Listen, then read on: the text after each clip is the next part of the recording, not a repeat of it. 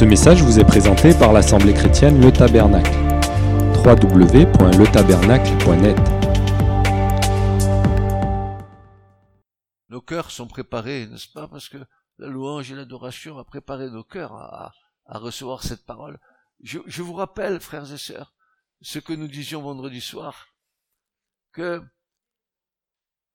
Jésus n'est pas venu pour juger le monde, mais il est venu pour sauver le monde. Mais que la parole qu'il nous a dite, c'est celle qui nous jugera au dernier jour. Que nous l'ayons acceptée ou refusée. C'est elle. Mais lui ne juge personne. Il est venu pour sauver. Alors, obéissons à la parole. N'obéissons pas qu'à certains aspects de la parole, mais à toute la parole.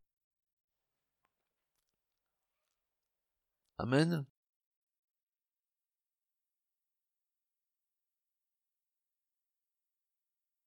Bien. Alors, je vais commencer cette prédication. Il y a parfois, le, Seigneur nous a donné, nous a fait donner des, des sujets en prédication qui étaient un peu, euh, comment dire ça? Ils, avaient déjà anticipé des choses qui devaient venir, on les a données, mais ils n'avaient pas euh, toute la forme que le temps va aller lui donner, parce que les événements sont là, et parce que le message, lui, je voudrais vous avertir qu'un message, il n'est pas, il n'est pas statique, il est, il est vivant. Vous pouvez avoir eu un message il y a bien des années en arrière, que le Seigneur va remettre sur vos cœurs, mais le message que vous allez donner n'est plus le même. Parce qu'entre temps, entre temps, le temps a passé et Dieu a parlé. Donc le message mûrit, il grandit, il s'affine, il s'harmonise, il se cale avec le temps, avec les événements. Et alors ce message devient plus parlant. J'aimerais vous rappeler, avant de passer au message, une citation de l'apôtre Pierre. Oh, c'est, c'est pas dans mon message parce que c'était ce matin quand je me suis réveillé que le, le verset m'est venu et que je dois vous le donner. Voilà ce que va dire l'apôtre Pierre dans sa seconde épître, au chapitre 1 et au verset 12. Donc, 2 Pierre 1, 12. Il va dire ceci. C'est pourquoi je m'appliquerai à vous faire souvenir toujours de ces choses. Hein? Je reprends. C'est pourquoi je m'appliquerai à vous faire souvenir toujours de ces choses, quoi que vous les connaissiez. Donc, les gens à qui Pierre s'adresse connaissent ces choses-là, mais lui va dire, je vais m'appliquer à nouveau de vous les rappeler. Quoi que vous les connaissiez, et que vous soyez affermis dans la vérité présente. Donc, vous êtes affermi dans la vérité, vous connaissez ces choses, et Pierre dit, mais je vais m'appliquer à vous faire souvenir à nouveau de ces choses. Il continue, verset 13. Mais j'estime qu'il est juste, tant que je suis dans cette tente, c'est-à-dire dans mon corps, de vous réveiller donc vous les connaissez. Vous êtes affermis dans la vérité présente. Et Paul dit, je vais m'appliquer maintenant à vous réveiller. Je, j'estime qu'il est juste, tant que je suis dans cette tente, de vous réveiller en vous rappelant ces choses à votre mémoire, sachant que le moment de déposer ma tente, c'est-à-dire le départ de Pierre vers le Seigneur, c'est-à-dire sa décapitation, non plutôt sa crucifixion, la tête en bas, la croix inversée pour regarder le ciel. Il va dire ceci.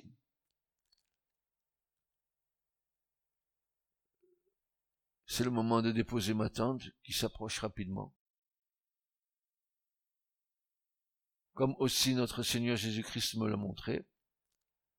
Mais je m'étudierai à ce qu'après mon départ, vous puissiez aussi, en tout temps, vous rappeler ces choses. Vous voyez, j'ai l'impression que Pierre, il est en train d'insister en disant, jusqu'au bout, je vais m'appliquer à vous rappeler ces choses. Quoi que vous les sachiez, quoi que vous les connaissiez, mais, quoi que vous soyez affermis dans la vérité présente, eh ben moi je vais vous les rappeler, c'est plus que je vais vous les rappeler, je vais m'appliquer à vous les rappeler. Vous savez ce que ça veut dire, s'appliquer à faire quelque chose. Hein? Alors, de quoi parle Paul, euh, Pierre Alors, il y a quelques années en arrière, j'ai donné un message. Ce message est revenu sous mes yeux. Il est exactement le message pour nous qui arrivons là. Et alors, peut-être que quand nous l'avons écouté il y a bien des années en arrière, on n'avait pas euh, la même perception aiguisée des temps que nous vivons maintenant. Hein? Des années en arrière, on n'avait pas encore cette vision aiguisée, affinée. Les choses se sont passées, les événements se sont passés. Ils sont en train de se passer encore. Alors de quoi, de quoi s'agit-il? Comme par hasard, est-ce un hasard Je ne le crois pas. Mais en tout cas, on peut dire cela comme ça pour interpeller. C'est en regard du dernier de l'Ancien Testament ou du Tar, comme nos frères juifs appellent les écrits de l'Ancien Testament. C'est le prophète Malachi, Malakia. C'est le, le dernier livre de l'Ancien Testament. Après vient Matthieu. C'est comme si c'était la fermeture de tout ce que Dieu a dit sous la loi pour déboucher maintenant dans l'alliance renouvelée que nous connaissons.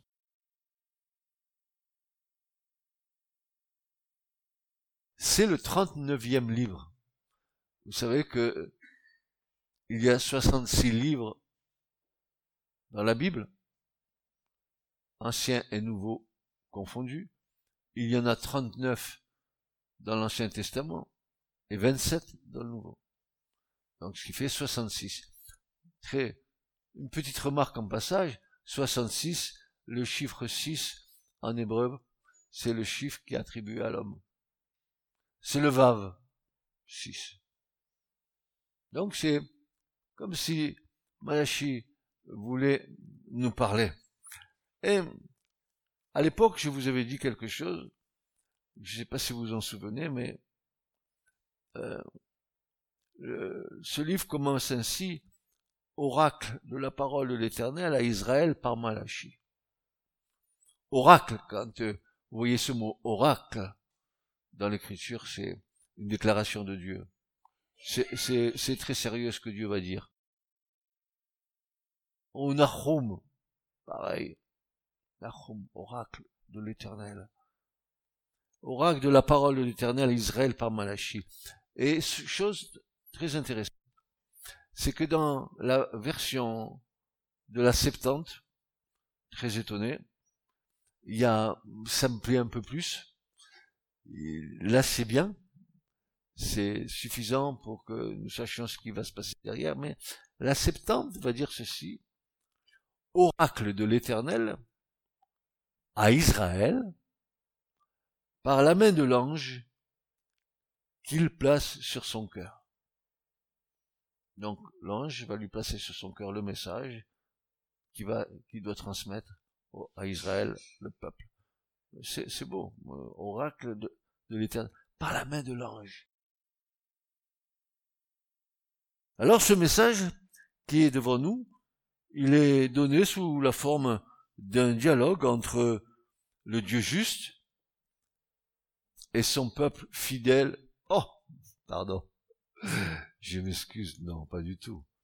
Son peuple terrestre infidèle. Tout le livre de Malachie, c'est comme une réprimande de Dieu à son peuple. Et c'est un des livres qui parle de la fin des temps.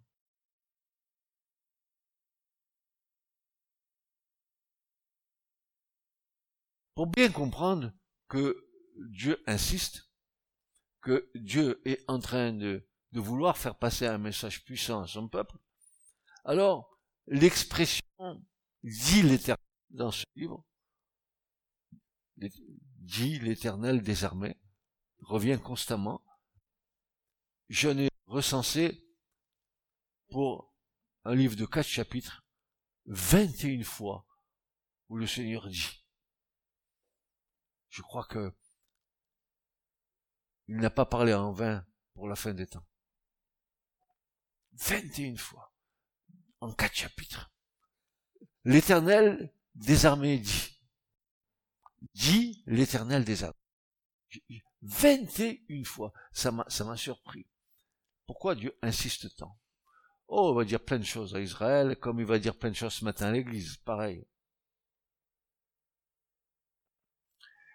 C'est l'expression, ainsi dit l'Éternel des armées, c'est l'expression de la domination et de l'autorité de Dieu, mais aussi l'expression de sa gloire. Ainsi dit l'Éternel. Quand Dieu dit quelque chose, c'est pas la peine que tu cherches à contester avec c'est dit. Tu n'as plus qu'à écouter et à obéir. C'est simple la foi. Obéis, s'il te plaît. Obéis.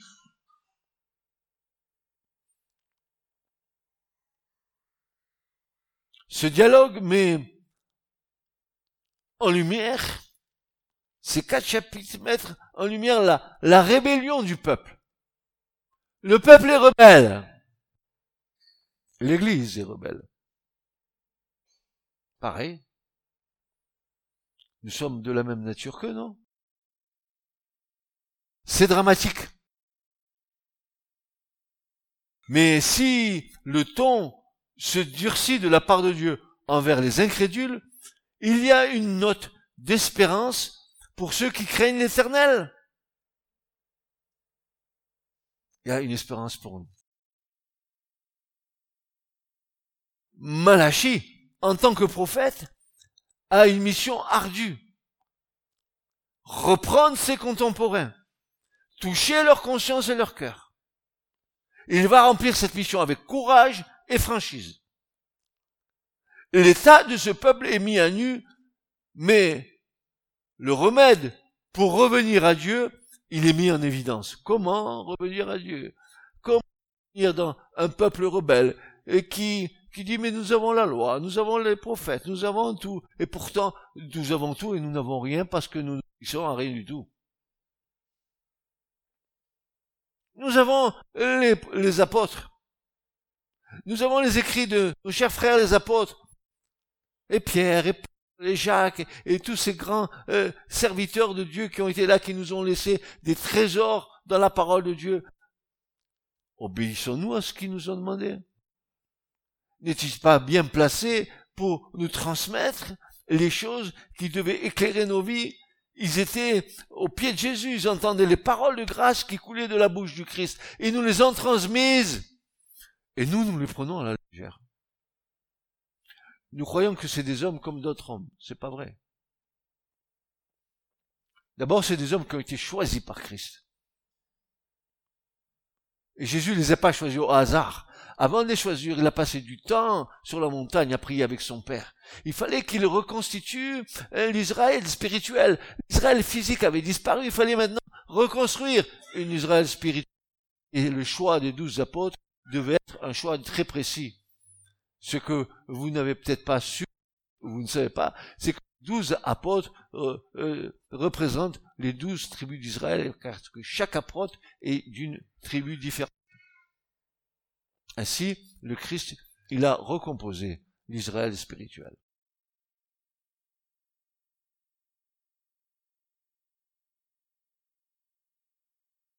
Cet homme, ce Malachi, il a rempli cette mission avec courage et franchise. C'est pas facile de dénoncer les choses.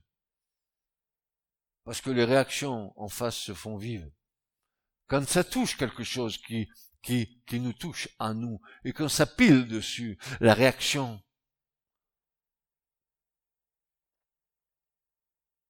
La réaction.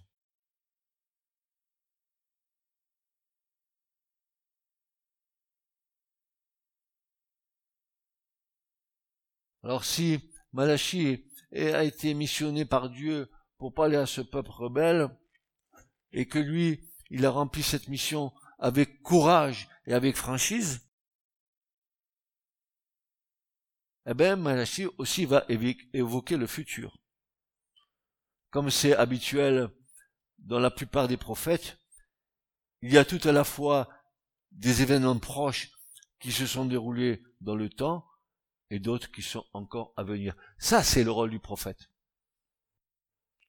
Quand vous lisez le prophète, sachez que dans tout ce qu'ils ont écrit, il y a une conséquence immédiate, comme il y a aussi une conséquence pour plus tard. Nahum, oracle de l'éternel, il parle de la part de Dieu, c'est pas n'importe quoi. C'est pas Dieu m'a dit, Dieu m'a dit, Dieu m'a dit. Comme les chrétiens d'aujourd'hui. Dieu m'a dit, Dieu m'a dit. Et Dieu parle du matin au soir aux chrétiens. Dieu m'a dit, Dieu m'a dit.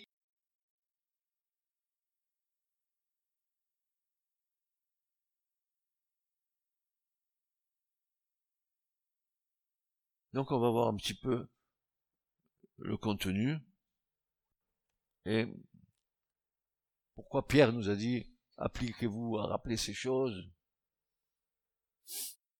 Quoi que vous les connaissiez, n'êtes-vous pas des érudits? N'êtes-vous pas des rabbis? N'êtes-vous pas remplis de la connaissance? Mais je vous rappelle que la connaissance tue, mais que l'amour, ça édifie. Je vous rappelle que avant tout, l'amour guide nos vies. Alors, quelles sont les applications pratiques de ce livre pour nous aujourd'hui? Ce livre a une application morale évidente pour tous les temps. Il y a une mise en garde quant au danger qui guette aussi bien les assemblées locales que les chrétiens de longue date. Vous allez voir le, le grand piège Que faisons-nous des intérêts du Seigneur? Qu'en est-il du premier amour? Deux questions, entre autres, qui nous rappellent que ni la connaissance et ni l'expérience ne sont une sauvegarde. C'est pas ça qui nous garde. C'est le Seigneur. Alors qu'est-ce qu'il faut faire?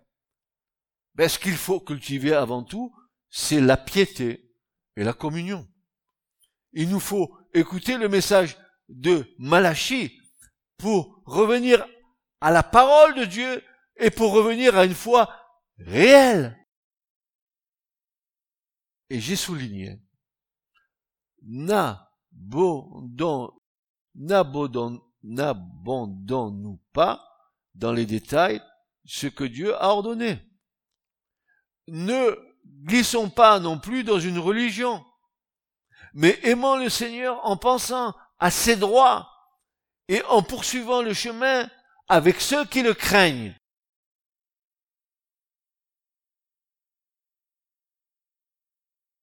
Ne faites pas d'attelage disparate.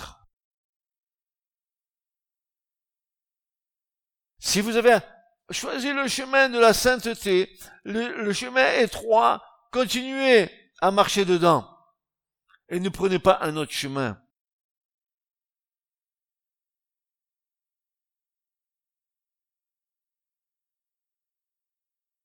n'abandonnons pas dans les détails ce que Dieu a ordonné, ne glissons pas non plus dans une religion, mais aimons le Seigneur en pensant à ses droits, aux droits du Seigneur. Dieu a des droits, nous devons penser aux droits de Dieu en poursuivant le chemin avec ceux qui le craignent. Pour cela, pensons aussi à notre Seigneur qui vient bientôt. Nous attendons Jésus.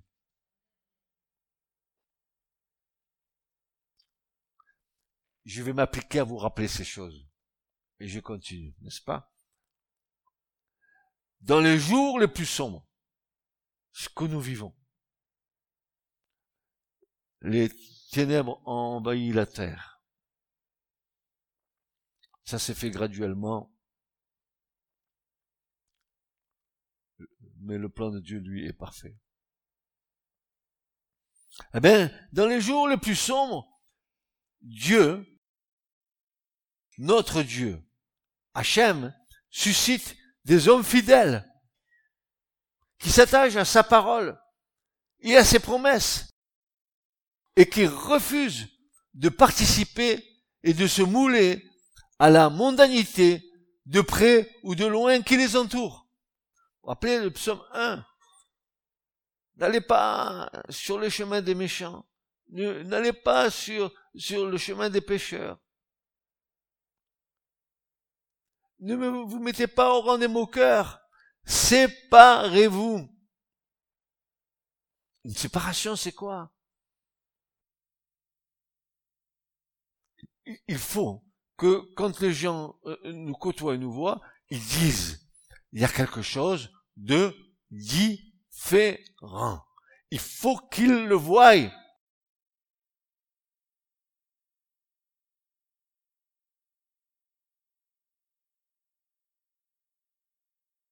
C'est là ce que nous montre la portion de ce livre rappelée en tête de ces lignes et dans son chapitre 3 verset 16. Alors, alors, alors, ceux qui craignent l'éternel ont parlé l'un à l'autre. Combien de fois nous avons parlé l'un à l'autre pour juger de la situation dans laquelle euh, nous, le monde vit, dans laquelle l'Église vit, quel moi je vis. Combien de fois nous avons partagé sur ces choses? Alors ceux qui craignent l'Éternel en parlaient l'un à l'autre. Ce mot alors est important, en même temps que se manifeste l'apostasie du corps professant Dieu, notre Dieu, se réserve un petit résidu dont la piété brille d'un éclat d'autant plus vif que le tableau de l'iniquité grandit et de plus en plus sombre. Plus il y a des ténèbres, et plus la lumière du petit résidu brille. Plus il y a des ténèbres sur Goshen, et plus il y aura des lumières au sein de Goshen.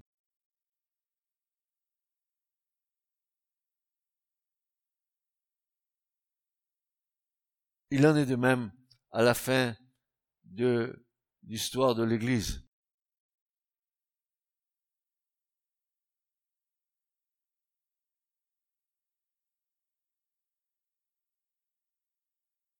La lettre à l'assemblée de Philadelphie, dans Apocalypse chapitre 3, versets 7 à 12, nous donne le tableau prophétique d'une œuvre bénie de l'Esprit de Dieu, par laquelle, un peu avant le terme du temps de la patience de Dieu, des vérités précieuses, longtemps oubliées, ont été rappelées au sein. Un grand nombre de ceux, de ceux-ci ont été ramenés sur le terrain de l'obéissance aux Écritures, et malgré leur grande faiblesse, jouissent. Rappelez, vendredi soir, et malgré nos faiblesses, malgré notre grande faiblesse, nous jouissons de l'approbation de celui qui est saint et véritable, parce que nous gardons sa parole et que nous ne renions pas son nom, malgré nos faiblesses. Parce que tu as gardé ma parole, je te garderai à l'heure de la tentation, de la séduction qui va venir sur la terre habitée tout entière. Toi, garde ferme ce que tu as reçu Serre ta parole sur ton cœur. Fais d'elle tes délices. Mange-la. Elle te garde. L'heure de la séduction qui va venir sur la terre habiter tout entière, c'est la parole qui va te garder. C'est pas ton intelligence, c'est pas ta connaissance, c'est la parole de Dieu inscrite dans ton cœur par le Saint-Esprit. Pas par l'écriture de l'homme, par le Saint-Esprit, par le Saint. Dieu, par l'Esprit, grave en toi les paroles de la vie éternelle.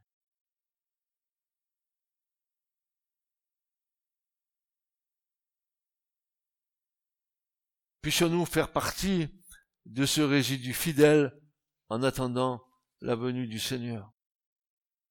Aujourd'hui, frères et sœurs, je m'applique à vous rappeler ces choses, mais aujourd'hui, dans notre génération, la liberté que nous donne l'Évangile ne nous permet pas de servir Dieu comme nous le désirons, c'est-à-dire selon notre bonne volonté, mais plutôt, et cela est juste, selon la volonté souveraine de Dieu. Pas ma volonté. Comme Jésus disait, non pas ma volonté, mais ta volonté, Père. Comment se fait-il que nous, nous imposons notre volonté à Dieu? Jésus, lui, était soumis au Père. Quand est-ce allons-nous nous soumettre au Seigneur?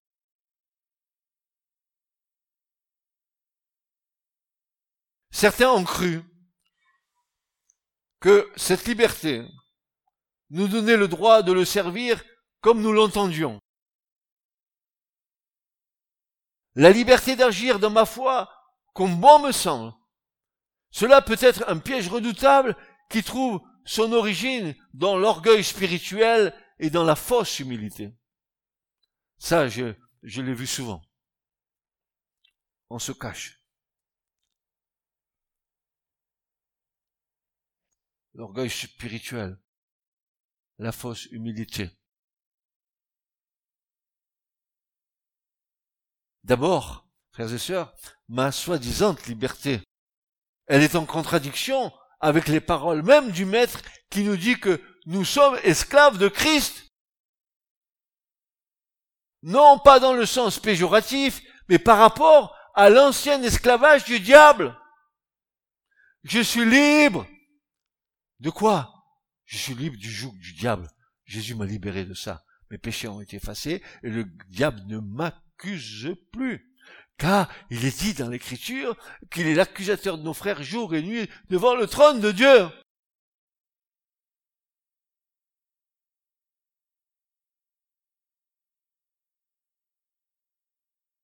Nous oublions trop vite ce que l'écriture nous enseigne pour nous affranchir des ordonnances que Dieu a fixées de sa propre autorité.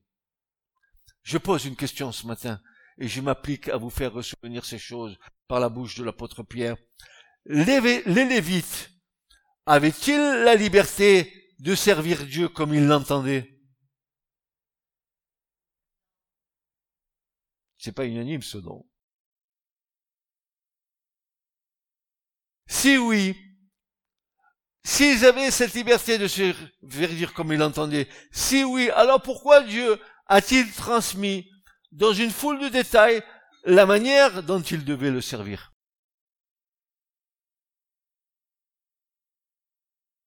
Le Lévitique, faisant foi, ou plutôt 27 chapitres sont là pour nous rappeler qu'il y a des règles de sainteté et une approche dans le service de Dieu avec crainte et tembrement.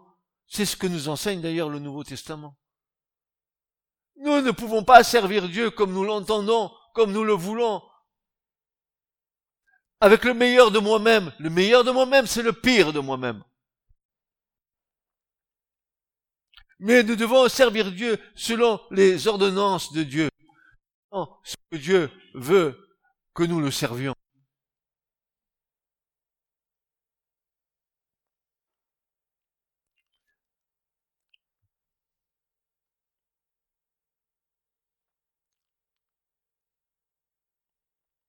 Oui, le livre du Lévitique, faisant foi, ou plutôt 27 chapitres sont là pour nous rappeler qu'il y a des règles de sainteté et une approche dans le service de Dieu avec crainte et tremblement. C'est ce que nous enseigne d'abord, d'ailleurs, le Nouveau Testament. Et voyons voir ce que Paul nous dit dans Romains 15, versets 15 et 16. Il va dire ceci, mais je vous ai écrit en quelque sorte plus hardiment, frère, comme réveillant vos souvenirs. Voyez, ces apôtres, sont tout le temps en train de réveiller les souvenirs, en train de remémorer. C'est pour ça que Pierre dit, je, je m'applique à vous rappeler, bien que vous les connaissiez, ces choses. C'est parfois, à force de connaître, on connaît plus rien du tout, quoi. Je vous ai écrit en quelque sorte plus hardiment, frère, comme réveillant vos souvenirs, à cause de la grâce qui m'a été donnée par Dieu, pour que je sois ministre du, du Christ Jésus envers les nations, exerçant, exerçant. Et quand il dit exercer, Paul, il y a une signification à ce mot exercer dans l'écriture. On s'exerce, n'est-ce pas, à faire des poids haltères pour se muscler les, biceps ou les triceps, ce que vous voulez. Mais quand Paul il parle d'exercer ici, il nous dit que euh, ce, ce, mot exercer veut dire en réalité administrer selon les manières d'un sacrificateur, selon la sainte sacrificature qui est rythmée par les ordonnances de Dieu pour le saint service. Exerçant, mais il n'exerçait pas n'importe comment, Paul exercer selon la sainte sacrificature de Dieu.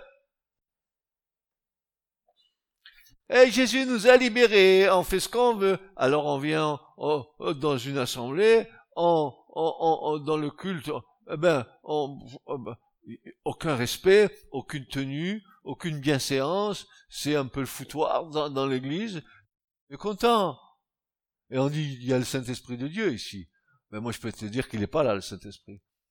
Il n'est pas du tout là. Hein. C'est pas parce que tu remues, tu sautes en l'air, parce que tu, euh, tu dis plein de choses jolies dans ta bouche que le Saint-Esprit va, va dire Amen à ce que tu dis, quoi. Surtout s'il sait que ce que tu dis, tu le vis pas.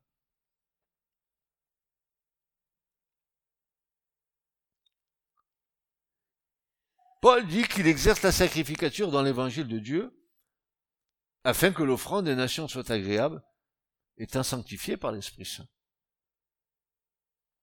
Aujourd'hui, un peu, comme au temps des juges, chacun fait ce qui lui semble bon, s'affranchissant de la parole de Dieu au bénéfice de leur propre spiritualité, souvent tordue, et dont l'origine se retrouve dans leur propre révolte cachée.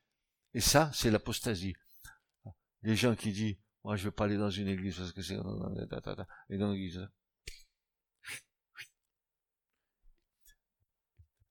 Vous avez vu, quand vous prenez un galet et que vous jetez le galet sur, sur la surface de l'eau, tout d'un coup, tous ces gens qui se séparent, euh, qui, qui ne sont aucunement satisfaits de ce que les églises leur donnent, parce que eux, ils sont insatisfaits sur le plan personnel, euh, parce que ils sont en rébellion ouverte, même s'ils montrent qu'ils sont spirituels, c'est de l'orgueil caché.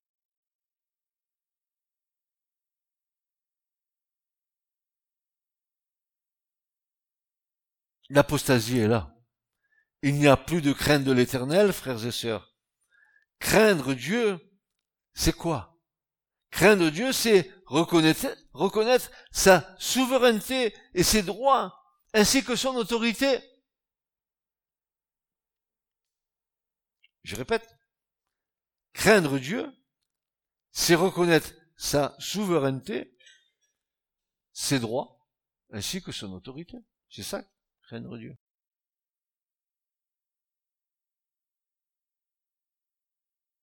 C'est le sentiment d'un inférieur vis-à-vis d'un supérieur. La crainte implique le sentiment de l'obéissance. C'est une obéissance aveugle et aimante à la parole de Dieu. J'obéis aveuglement à la parole de Dieu parce que j'aime la parole de Dieu, c'est la parole de mon Dieu. Elle est pure, elle est sainte, elle est juste, elle est vivante. elle est aussi tranchante qu'une épée de tranchant.